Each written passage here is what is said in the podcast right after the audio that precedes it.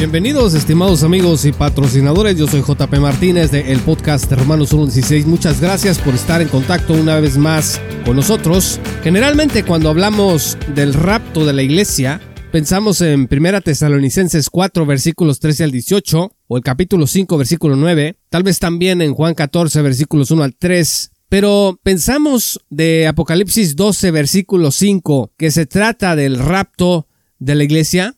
Esta porción de las Sagradas Escrituras de Apocalipsis 12, versículo 5 dice, y ella dio a luz un hijo varón que regirá con vara de hierro a todas las naciones, y su hijo fue arrebatado para Dios y para su trono. La pregunta, estimados amigos, es, ¿quién es aquí el hijo arrebatado para Dios y para su trono? Es la convicción del doctor Michael Spiegel del Seminario Teológico de Dallas que este hijo varón referido en Apocalipsis 12, versículo 5, simboliza el cuerpo de Cristo que será arrebatado antes de la tribulación. Pero vamos a tratar de analizar el contexto más amplio para saber si es así.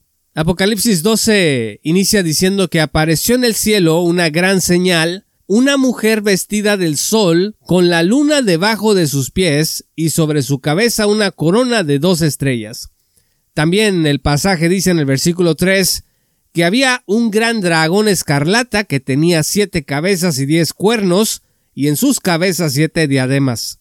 Una lucha cósmica se desata, de acuerdo con esta porción de la Biblia, entre Miguel Arcángel, el dragón y sus ángeles. El versículo 7 dice, Después hubo una gran batalla en el cielo, Miguel y sus ángeles luchaban contra el dragón, y luchaban el dragón y sus ángeles.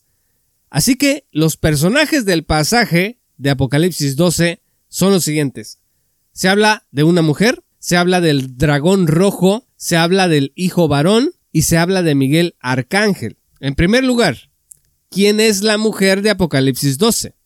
Aunque varios teólogos han identificado a esta mujer con María, eh, los doctores Hitchcock, Hinson y Spiegel identifican a la mujer con el pueblo de Israel. ¿Por qué? Porque la corona, el sol la luna y las estrellas mencionadas junto a la mujer son símbolos de Israel en el Antiguo Testamento. Usted y yo no podemos entender Apocalipsis si no entendemos antes, en términos básicos cuando menos, el Antiguo Testamento. Por ejemplo, en Génesis 37 versículos 9 al 11 se habla de José cuando sueña y le cuenta a sus hermanos he soñado otro sueño y he aquí que el sol y la luna y once estrellas se inclinaban a mí. Se está hablando aquí de Israel. Isaías 26 versículos 17 al 18. También dice, como la mujer encinta cuando se acerca el alumbramiento, gime y da gritos en sus dolores, así hemos sido delante de ti, oh Jehová. Está hablando Israel, que ha sido como una mujer encinta. Isaías 66 versículos 7 al 9 dice, antes que estuviese de parto, dio a luz, antes que le viniesen dolores, dio a luz hijo.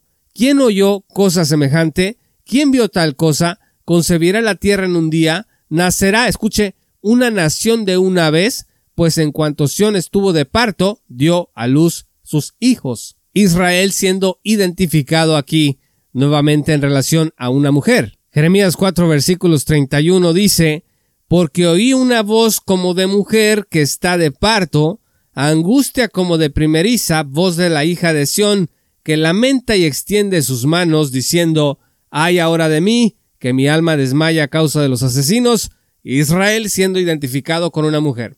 Estas son las razones por las cuales la mujer de Apocalipsis 12 es Israel. Ahora, ¿quién es el dragón de Apocalipsis 12? Bueno, pues eso también es eh, claro de identificar, porque el versículo 9 dice, y fue arrojado el gran dragón, la serpiente antigua, que se llama Diablo, y Satanás, el cual engaña al mundo entero. Fue arrojado a la tierra, y sus ángeles fueron arrojados con él. Entonces el dragón es Satanás. Ahora, ¿quién es el hijo varón? Como vimos Apocalipsis 12, versículo 5, dice que el hijo varón ha de regir a todas las naciones con vara de hierro, y dice que fue arrebatado hasta Dios y hasta su trono. Este hijo varón claramente es una referencia a Cristo. La Biblia enseña en Apocalipsis 12 que el Hijo es arrebatado por Dios para escapar de la persecución de Satanás o del dragón. Hitchcock y Hinson aquí concluyen que esto se refiere a la ascensión de Jesús.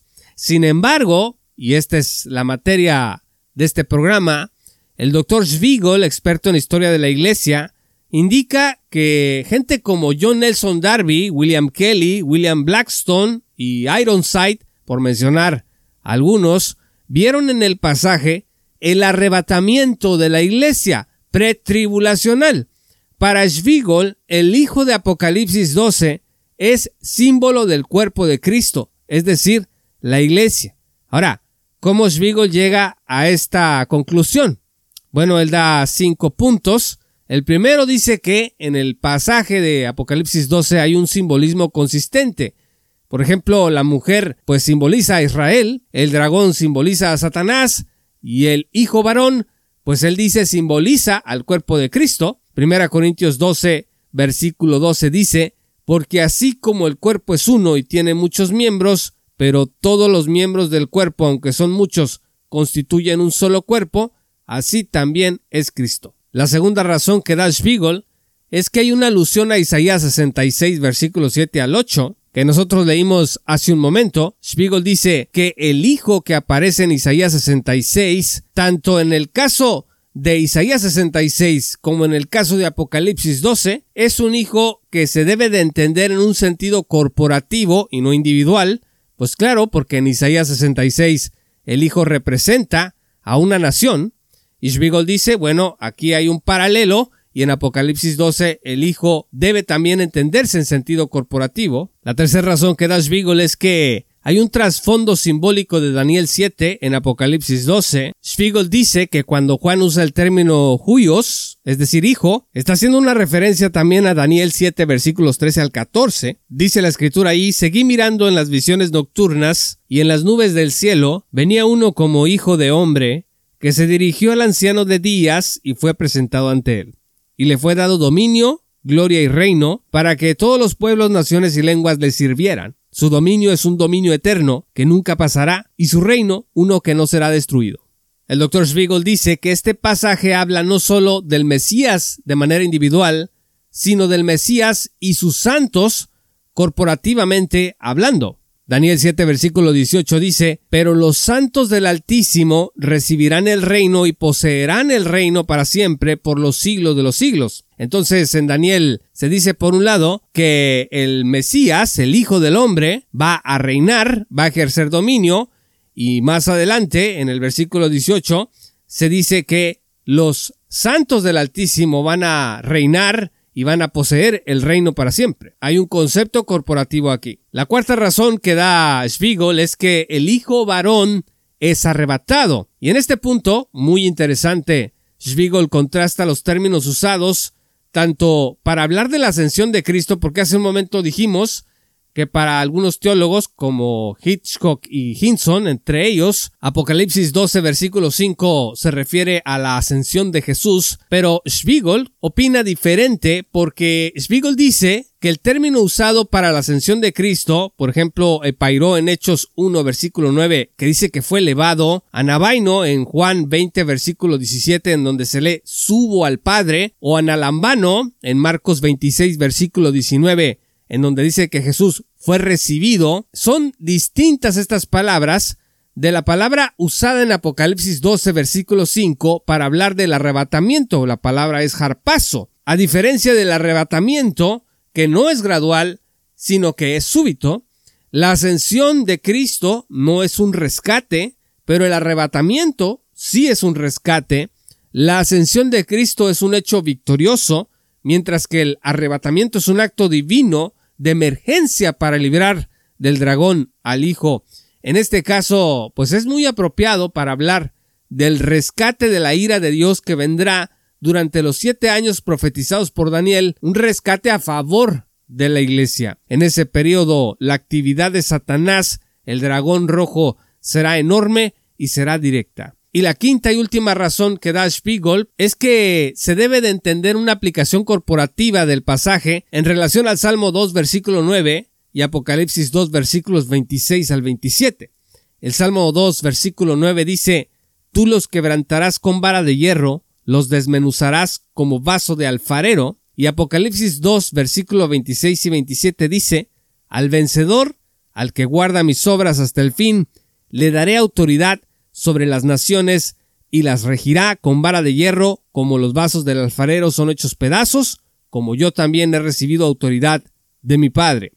Entonces, el Salmo 2 es un salmo mesiánico, está hablando del Mesías, del reino que él va a ejercer y va a quebrantar con vara de hierro a todos los que se opongan a su reinado, y al mismo tiempo Cristo le entrega una promesa a la iglesia en Apocalipsis 2 versículos 26 al 27, que tendrán autoridad sobre las naciones y las van a regir con vara de hierro como los vasos del alfarero son hechos pedazos. Entonces, Apocalipsis enseña que la iglesia reinará con Cristo. El hijo varón del capítulo 12 versículo 5 de Apocalipsis va a regir con vara de hierro a todas las naciones, lo que es consistente con el concepto corporativo que Spiegel mira en el Hijo como simbolizando su cuerpo a la iglesia. En conclusión, Spiegel dice, número uno, no hay una buena razón exegética para rechazar la opinión de que el Hijo varón representa a la iglesia en unión con Cristo. Número dos, la identificación del varón como Cristo individualmente hablando no considera toda la evidencia exegética, ignora la imagen informativa que nos da Isaías 66 y en realidad está contradiciendo el significado básico de la palabra jarpazo. Número 3. La identificación del hijo varón como la iglesia en unión con Cristo pues incorpora toda la evidencia. Número 4 finalmente, la mejor interpretación de Apocalipsis 12:5 es el rapto de la iglesia descrito en 1 Tesalonicenses 4 versículo 17. Así que cuando nosotros leemos Apocalipsis 12, versículo 5, en donde dice que ella dio a luz un hijo varón que regirá con vara de hierro a todas las naciones y su hijo fue arrebatado para Dios y para su trono, Spiegel dice, aquí debemos entender que se está hablando de la iglesia en el arrebatamiento pretribulacional. Y así dice Spiegel, lo entendieron antiguos dispensacionalistas como John Nelson Darby, Kelly, Blackstone y Ironside. Muchas gracias estimados amigos y patrocinadores por escuchar este programa. Yo soy JP Martínez del podcast de Romanos 1.16. Te invito a que te unas como patrocinador en www.patreon.com diagonal. Paulo Martínez. Accede a contenido exclusivo, pero sobre todo a la oportunidad de estar hombro con hombro con nosotros en esta tarea de divulgación bíblica y teológica para la gloria de Dios. Muchas gracias y que el Señor los bendiga hasta que volvamos a encontrarnos. Esto fue Romanos 1.16 con Juan Pablo Martínez Menchaca. Únete como patrocinador y apoya la sana divulgación bíblica y teológica en América Latina. Romanos 1.16. Todos los derechos quedan reservados.